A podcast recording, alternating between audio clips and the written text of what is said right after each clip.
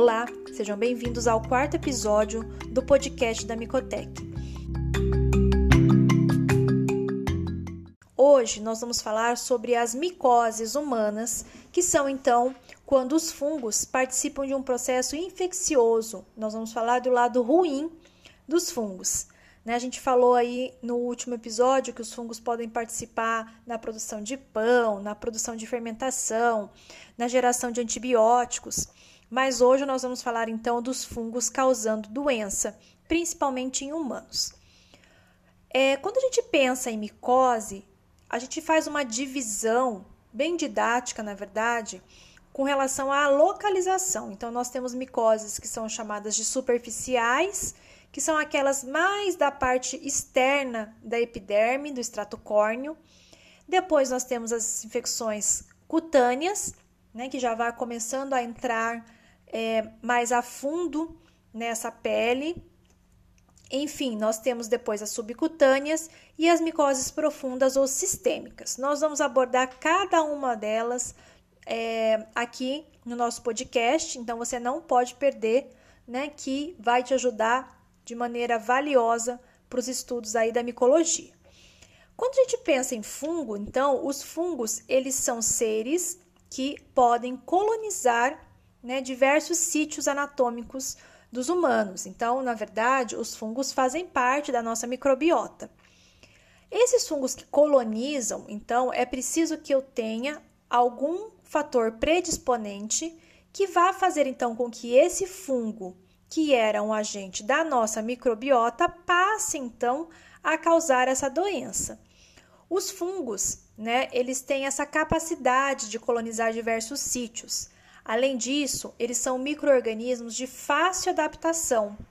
Vivem em pHs extremos, né? Nós já falamos isso na, no podcast passado, então eles gostam de um pH mais ácido. Eles gostam também do ambiente quente e úmido, né? Então nós aqui do clima tropical sofremos com as micoses. Elas estão bem é, frequentes e disseminadas entre nós, né?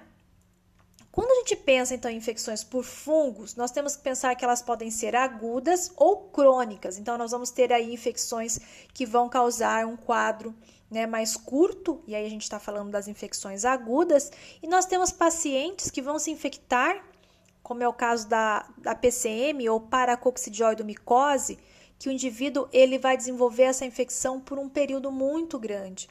Ele vai entrar em contato com o fungo lá com 30 anos e vai então vir a desenvolver os sintomas lá com 50, e esses sintomas podem durar muitos anos. Nós também temos aquele nosso avô, aquele nosso tio-avô, que tem aquela micose por mais de 15 anos. Né? Então, são infecções crônicas. O indivíduo vive com o fungo e ele não causa tantos problemas, no caso das micoses de unha, né? tanto desconforto, o que não é verdade no caso da PCM, né? Um paciente com PCM crônica, ele é um paciente que vai ter então vários sintomas e várias complicações. Já falei para vocês então das infecções superficiais e das infecções profundas, né? Então aquelas mais externas que vão causar um aspecto mais é, estético e depois a gente tem as profundas que podem levar até o indivíduo ao óbito. Nós também vamos ter separações das infecções fúngicas como infecções localizadas ou infecções disseminadas. As infecções disseminadas, elas ocorrem principalmente nos pacientes que são imunossuprimidos ou pacientes ambi é, de ambiente hospitalar, é, pacientes então que vão ter uma infecção sistêmica. A infecção localizada geralmente é uma micose de unha, é uma infecção subcutânea aonde ocorreu o inóculo do fungo. Nós vamos falar aí mais para frente sobre essas informações. Além disso, nós temos que levar em consideração né, que para que o indivíduo desenvolva aquela infecção, ele precisa ter então alguma algum componente do hospedeiro, e aí nós estamos falando da resposta imunológica, né? Então, por isso que os fungos têm crescido muito nessa população imunossuprimida, por vezes, então, ele é oportunista, mas os fungos também têm uma característica própria, intrínseca, que são seus fatores de virulência, que permite então que ele consiga invadir esse hospedeiro e causar a doença. Além disso, alguns fungos têm resistência intrínseca ou resistência é, própria a alguns antifúngicos, né? E isso faz com que eles tenham uma capacidade maior de disseminação. Quando a gente fala de infecção fúngica, a nossa grande preocupação são as infecções hospitalares. Hoje a gente sabe né, que as infecções causadas pelo gênero Cândida, nós vamos conversar sobre elas aí, são um problema importante no ambiente hospitalar. Durante muito tempo, né, os fungos permaneceram sem ser um agente importante ou conhecido, mas hoje já se sabe do ambiente hospitalar a importância desses fungos. Eu falei para vocês da Cândida, mas a gente também tem alguns fungos filamentosos. Lembra que eu falei semana passada sobre é, aqueles fungos que têm um aspecto de tubulação, que tem um aspecto de hifa, né, que tem um aspecto filamentoso, cotonoso. Então, esses fungos são representados no hospital principalmente pelo aspergillus.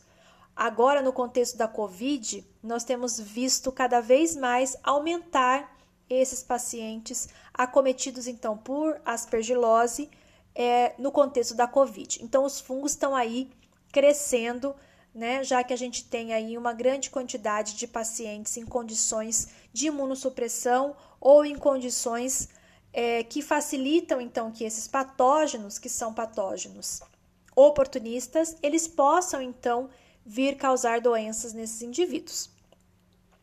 Eu também gostaria de falar para vocês aqui um pouco sobre uma classificação clínica das micoses que nós vamos utilizar para dividir as micoses e conversar aqui no nosso podcast. Essa classificação é, clínica é a mesma classificação que nós usamos lá na nossa aula. Quem é aluno de farmácia, quem é aluno de biomedicina, já conhece um pouco sobre essa classificação química, é, clínica das micoses. É, então, quando a gente fala de micoses superficiais, nós vamos abordar basicamente quatro infecções. A pitiríase versicolor, que é a mais conhecida, né? Nós vamos aí falar sobre ela. Depois a gente tem tinea nigra e duas infecções de pelo, que é a piedra negra e a piedra branca. Então, estas são micoses superficiais que vão acometer o extrato córneo da nossa epiderme. Depois a gente começa a, a entrar nessa pele e a gente tem então as infecções cutâneas, basicamente representadas pelas dermatofitose, que são as infecções causadas pelo grupo de fungo chamado de dermatófito, e as candidíases, né, como o próprio nome diz, causada pelas cândidas. Então nós vamos abordar aí nesse contexto de infecções que acometem principal, principalmente a epiderme e o início da derme. Depois, nós vamos para as micoses subcutâneas. Nesse grupo, para que a gente consiga levar um fungo para dentro dessa pele, atingindo a derme, eu preciso que em algum momento esse fungo tenha sido veiculado por um graveto, por uma unha de um gato, né, por um, um fragmento é, que tenha esteja contaminado pelo fungo. Então, as micoses subcutâneas normalmente elas ocorrem por conta da inoculação do fungo nesse tecido dérmico. E aqui nós temos vários é, grupos de micoses importantes, pouco frequentes, mas importantes. Nós temos a esporotricose, importantíssima, né? No Rio de Janeiro a gente está tendo aí uma região com muitos casos, principalmente acometido por gatos, e nós vamos conversar sobre isso. Nós temos a cromoblastomicose, que é bastante importante. Nós temos os micetomas, entomoftormicose, olha que nome difícil esse. E aqui a gente tem a micose de Jorge Lobo. Depois, a gente tem um outro grupo que nós chamamos de micoses sistêmicas ou micoses profundas. Neste grupo, nós vamos ter aqueles indivíduos que têm um acometimento é, do sistema de vários órgãos desse indivíduo. Nesse grupo de fungos, nós temos fungos que nós costumamos dizer que são verdadeiramente patogênicos, são aqueles fungos que são capazes de causar doença, né? Então, eles não são oportunistas, eles são patogênicos. Dentro desse grupo, nós temos o paracoccidioides, né, que é então o agente da paracoccidioidomicose. Nós também temos o histoplasma, que é o causador da histoplasmose, bastante importante em pacientes HIV positivo. Nós temos blastomicose, que não é comum aqui na nossa região, é uma doença lá da região da América do Norte. e a coccidioidomicose, muito presente ali na região do Piauí. Então, dentro das micoses sistêmicas, são essas que nós vamos conversar. E aí eu tenho um grupo muito grande de fungos que são então é, agrupados em micoses oportunistas. Nesse grupo, então, basicamente nós vamos conversar sobre micoses oportunistas causadas por leveduras.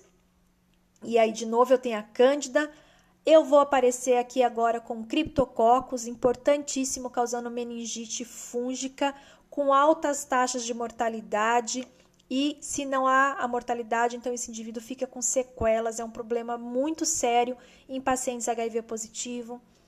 Nós temos aqui também as micoses oportunistas, oportunistas causadas por fungo filamentosos, e aqui nós vamos ter então as infecções como aspergilose, como fusariose, nós temos a zigomicoses, e nós temos aí um grande grupo para falar para vocês sobre é, essas micoses oportunistas.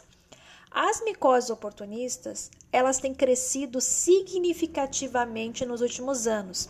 Como eu falei para vocês, hoje a gente tem os pacientes cada vez mais, né? A expectativa de vida tem aumentado, então cada vez mais existem é, cirurgias invasivas, é, uso de catéteres venoso, uso de catéter de demora, né? Sonda de demora no caso de pacientes é, internados. Tudo isso passa a ser um local que pode então albergar esses fungos oportunistas. Então, é, no contexto hoje, os fungos têm ganhado uma grande visibilidade, principalmente nesse contexto de doenças oportunistas. É lá no hospital que esses fungos podem então levar vários pacientes a óbito. Isso é uma realidade, nós vivemos isso no nosso laboratório. Né? Se a gente for pensar ali na nossa rotina, a maioria das, das chegadas de pacientes são pacientes ambulatoriais, que vêm então com uma queixa de uma micose dermatológica. No entanto, as queixas que vêm do hospital geralmente são pacientes graves, pacientes que então são é, acometidos por essas micoses oportunistas.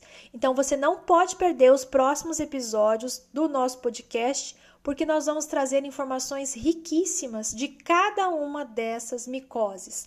Então não perca, semana que vem a gente já começa a falar com vocês sobre as micoses superficiais. Até logo!